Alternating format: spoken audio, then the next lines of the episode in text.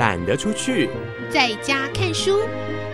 让我们一起展开阅读的冒险旅程。齐轩主持。各位亲爱的朋友，我是齐轩，欢迎跟我们一起踏上美好的阅读旅程。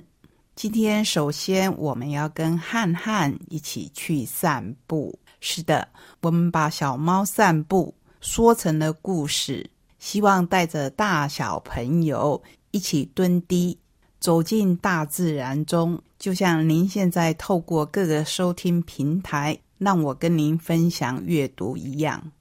可以认识各式各样的书，认识各式各样的题材。选书会集中在独步出版社出版的各式各样，或是悬疑，或是怪谈，或是难以定类的小说。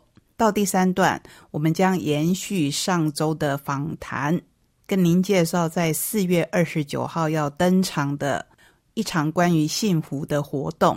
新经典文化的总编辑叶美瑶将来台东跟我们亲自分享，为什么我们的《蓝调时光》这一部韩剧会深深打动他，让他出版剧本书的来龙去脉，同时也跟所有喜欢追剧的朋友互动，分享各自观剧的心得。希望您跟我一样的期待，早早的报名。不要错过美好的书以及幸福的活动。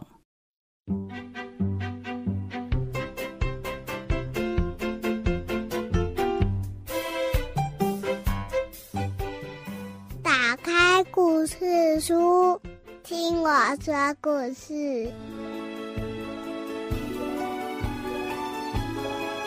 欢迎进入打开故事书，听我说故事的单元。我是小青姐姐。今天我们要来听的故事是四野出版的《小猫散步》。有一只小猫叫做汉汉，在人群中他会紧张，他走入树丛反而能够自在的拜访野花小草，而这些野花小草又会对他说什么呢？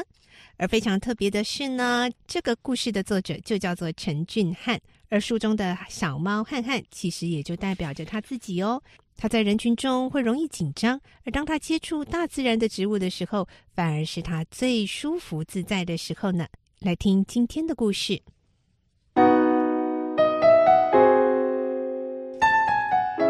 汉有座神秘的基地，在山里面。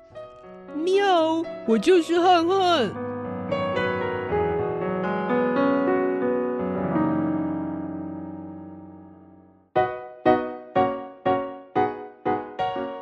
浓密的叶丛挡风又挡雨，有些空隙让光透进来，有些空隙是我专属的秘密通道。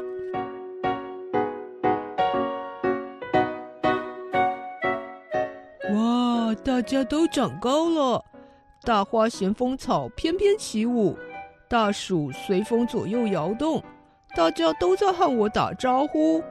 我的心也悄悄的跳舞，害羞又欢喜。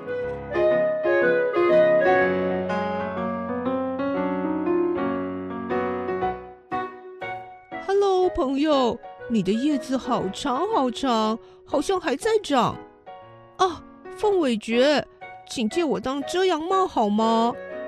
长相可爱的小草妹妹，你很像我的尾巴耶。你叫平儿是吗？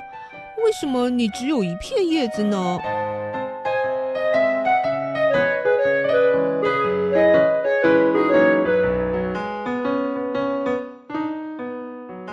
有路的地方常有山麻黄，叶子像大大的爱心，可以做我的伞。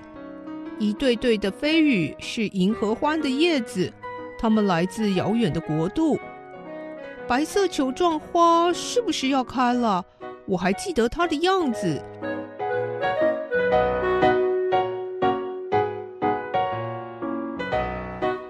喵，好痒啊！鳞盖凤尾蕨，叶片像鱼骨，又像蜈蚣，根本就是个淘气鬼，有千百只手想搔我痒。为它画上鱼头鱼尾，会不会从蜈蚣变成鱼？啊，末端的三片叶子。好像鸡爪子，风一来就要抓我了。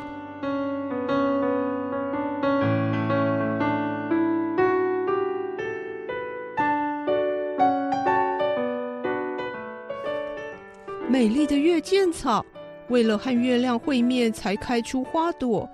他们见过月亮了没？还是正在做准备？我经过它，朝里面走，看，像极了吉凡尼花园吧。我越走越里面，越里面越有趣。挺直，挺直，往上涨，往上涨。嘿呦，嘿呦！大青们大声呐喊，跟着节奏，我也向上升，向上升，活力满满。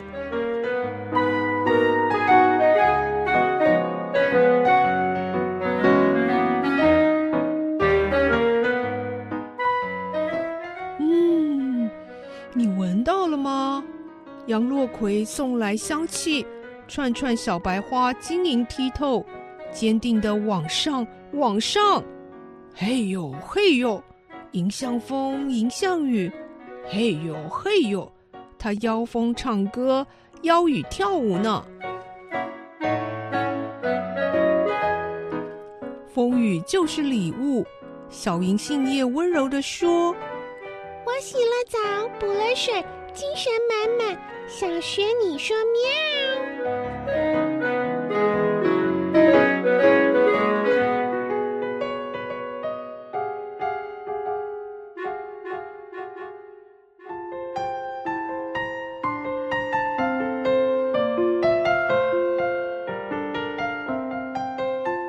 时间在前进，世界变了色泽，昏黄的光里容易迷路。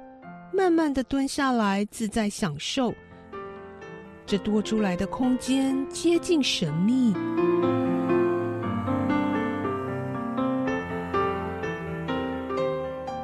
我轻轻躺下，隐藏在神秘里。这花园多美丽啊！有颗星星穿过浓密的黑夜与树叶，好像看到我了。我凝视着光，夜也透出了光，世界好像打开，我好像也打开。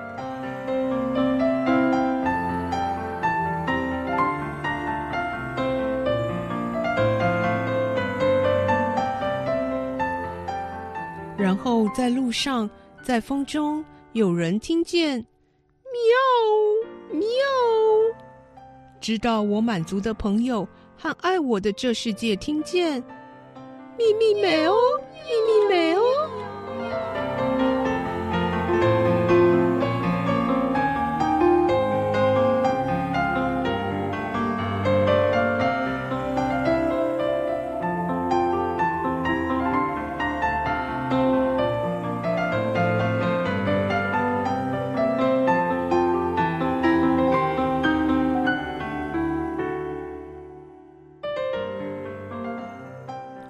这就是我们今天听到的故事，四野出版的《小猫散步》。